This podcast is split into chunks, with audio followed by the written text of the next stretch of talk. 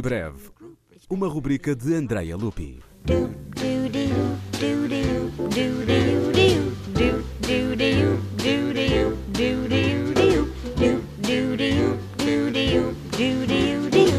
Johann Sebastian Bach tinha tanto arrobo e afeição pela grande paixão que em 1736 dedicou boa parte do seu tempo a editá-la com grande esmero, usando o melhor e o mais honoroso papel disponível na época.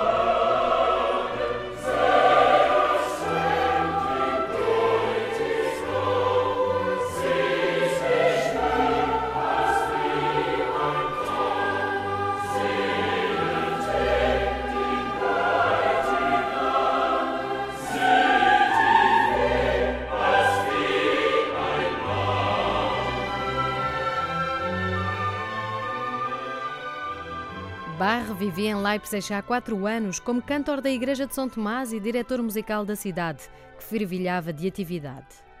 A 11 de abril de 1727 foi estreada a Paixão segundo São Mateus, a maior e mais ambiciosa paixão composta por Bach, com dois coros e um outro extra para determinados corais, solistas, duas orquestras e duas secções de contínuo.